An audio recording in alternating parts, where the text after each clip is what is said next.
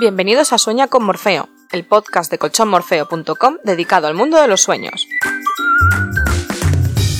Conoceremos el valor de un buen sueño junto con los sueños de nuestra vida.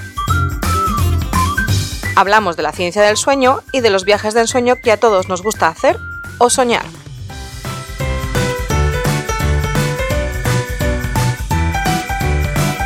Episodio 11. Buen descanso de noche, buena creatividad de día. Dormir para rendir. Dijo Edgar Allan Poe que los que sueñan de día son conscientes de muchas cosas que escapan a los que sueñan solo de noche. Estos sueños diurnos los podemos asimilar a las ideas y la creatividad. La creatividad es algo innato en el hombre, aunque a veces la hemos matado de tantos hábitos y trabajos rutinarios en los que nos sumergimos. En el año 2013, un tipo llamado Satoshi Kanazawa hizo un estudio en la Universidad de Londres y concluyó que las personas más inteligentes eran más propensas a acostarse tarde por la noche. Otro estudio realizado en la Universidad del Sagrado Corazón de Milán sobre 120 personas mostró que el pensamiento creativo era mayor en el grupo de personas que se acostaba más tarde. No se pueden relacionar ambos estudios, que además son dos investigaciones aisladas, pero parece ser que las personas con mayor creatividad independientemente de su inteligencia, son más activos por la tarde que por el día. Hay algunas explicaciones psicológicas a este comportamiento, como por ejemplo, que al final del día con el trabajo realizado, la mente tiene menos preocupaciones y es capaz de pensar en otras cosas y de manera diferente, que es en definitiva en lo que consiste la creatividad. Se cuenta que Leonardo da Vinci, probablemente uno de los mayores genios de nuestra historia, dormía siestas de 15 o 20 minutos cada cuatro horas para aprovechar al máximo el tiempo. También se cuenta de Napoleón, que no dormía más de cuatro horas al día, o de Isaac Newton y Thomas Alva Edison, que no dormían más de cinco. Hay otros muchos ejemplos de personajes destacados de los que se cuenta que dormían poco por la noche. A esta acción de dormir a base de siestas cortas se le conoce como sueño polifásico. En el caso de Da Vinci lo podemos llamar sueño polifásico extremo. Hay muchas variantes documentadas que siguen esta técnica para dormir, pero, ¿eso es bueno para la creatividad?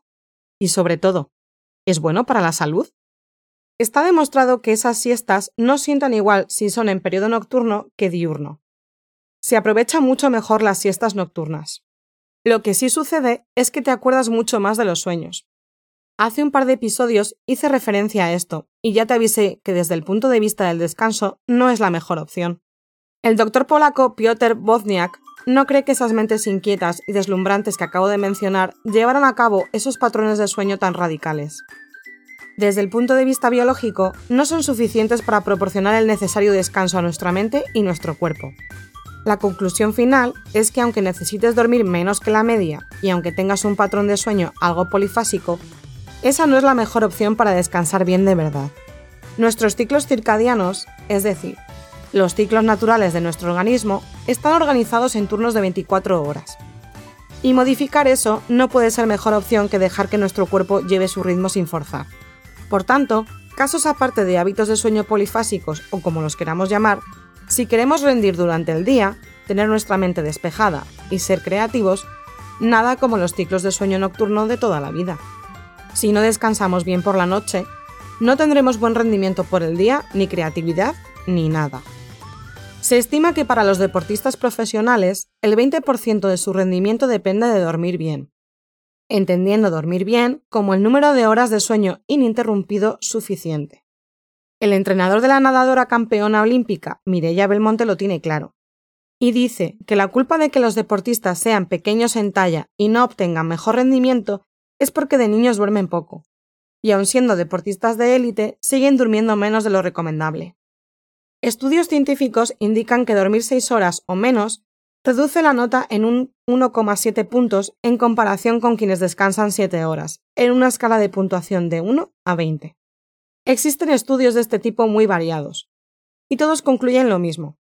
Para rendir bien, hay que dormir bien de forma continua, al menos 7 horas. También parece que las siestas largas, de unos 90 minutos, pueden favorecer el rendimiento, aunque pocos podrán tomarse esos descansos tan prolongados a mitad del día. De todo esto que te estoy contando, más relacionado directamente con la creatividad, se han realizado numerosos estudios científicos. Uno de los primeros data de 1970 en la Universidad de Stanford, en Estados Unidos, realizado por el doctor William Dement. Es un estudio realizado sobre 500 voluntarios divididos en dos grupos a los que se les pidió que resolvieran unos acertijos en los que la creatividad tiene mucho que ver para pensar en soluciones imaginativas. A un grupo se le pidió que lo resolviera de día sin tener descanso, y al otro grupo se les pidió que leyeran el problema por la noche es un estudio realizado sobre 500 voluntarios divididos en dos grupos a los que se les pidió que resolvieran unos acertijos en los que la creatividad tiene mucho que ver para pensar en soluciones imaginativas. A un grupo se le pidió que lo resolviera de día sin tener descanso, y al otro grupo se les pidió que leyeran el problema por la noche y lo resolvieran por la mañana después de dormir. Los resultados mostraron que aquellos que lograron dormir bien por la noche antes de resolver los acertijos tuvieron más éxito. Debemos considerar el descanso como un alimento más de nuestro cerebro, y desactivarlo no solo con el sueño. En realidad me refiero a desactivarlo de manera consciente, porque ya sabemos que cuando dormimos nuestro cerebro está a tope de actividad, pero es una actividad no consciente, la de los sueños. Y esta desconexión a la que me refiero también durante el día y estando despiertos favorece la creatividad. Distraernos, o como dicen algunos, nadear o no hacer nada, también es bueno para nuestro cerebro, porque le dejamos vagar por nuestros pensamientos sin condicionantes, sin presión, sin estrés de ningún tipo. Esa es una de las técnicas para favorecer la creatividad que recomiendan los especialistas en creatividad e innovación en todos los campos. Bueno, y si Leonardo da Vinci dormía poco, aunque haya dudas sobre su sistema de sueño polifásico extremo, ¿cómo lograba ser tan creativo? Hay un especialista norteamericano, Michael J. Gelb, que ha escrito un libro sobre las siete cosas que, a su juicio, han favorecido la creatividad de Leonardo. Son estas, explicadas por mí de forma un poco libre, a partir de los conceptos que expresa el autor. La curiosidad, querer demostrar las cosas, concentración en lo que se está haciendo, sea lo que sea, incluso cuando te tomas un café, sentirlo. Sentirse a gusto en la incertidumbre y ante lo desconocido, equilibrio entre arte y ciencia, es decir, entre los dos lados del cerebro. No centrarnos solo en un tipo de tareas, es decir, imaginación y lógica a partes iguales. Equilibrio cuerpo y mente, es decir, hacer ejercicio. Un cuerpo en forma contribuye a una mente en forma. Y crear conexiones entre las cosas. Creer que en el mundo todo está interconectado. Esto último puede resultar un poco extraño, pero se trata de buscar respuestas no evidentes a las cosas relacionándolas con otras cosas.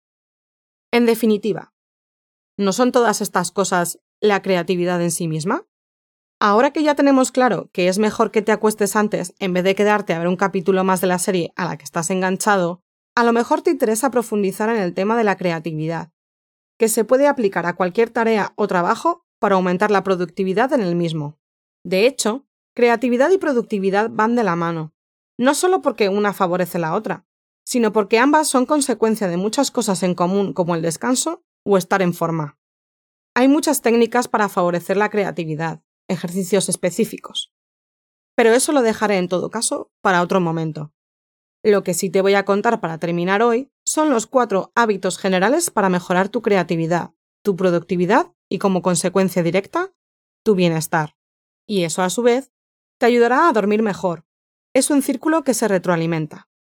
Bien, aquí van los cuatro hábitos. 1. Reserva un tiempo semanal para pensar sin ningún tipo de presión ni tarea pendiente. 2. Escribe todas las ideas que te surjan. ¿Que se olvidan? Escríbelas en una libreta especial para revisarlas de vez en cuando en esos momentos semanales que te has reservado para pensar. 3. No dejes de leer cosas nuevas, de escuchar lo que dicen otras personas, si tienes poco tiempo para leer, aprovecha los momentos que puedas para escuchar podcasts de diversas temáticas. Los diferentes puntos de vista sobre cualquier tema aportan ideas que tú puedes llevar a tu terreno. 4. Practica actividades manuales o artísticas. Las manos son lo más poderoso que tenemos y la manipulación de las cosas activa nuestro cerebro como ninguna otra cosa. Con esto creo que tienes tareas suficientes para ponerte en marcha. Descansa bien y recuerda que Colchón Morfeo te desea felices sueños. Si aún no te has suscrito al podcast, Suscríbete ahora en tu plataforma de escucha preferida.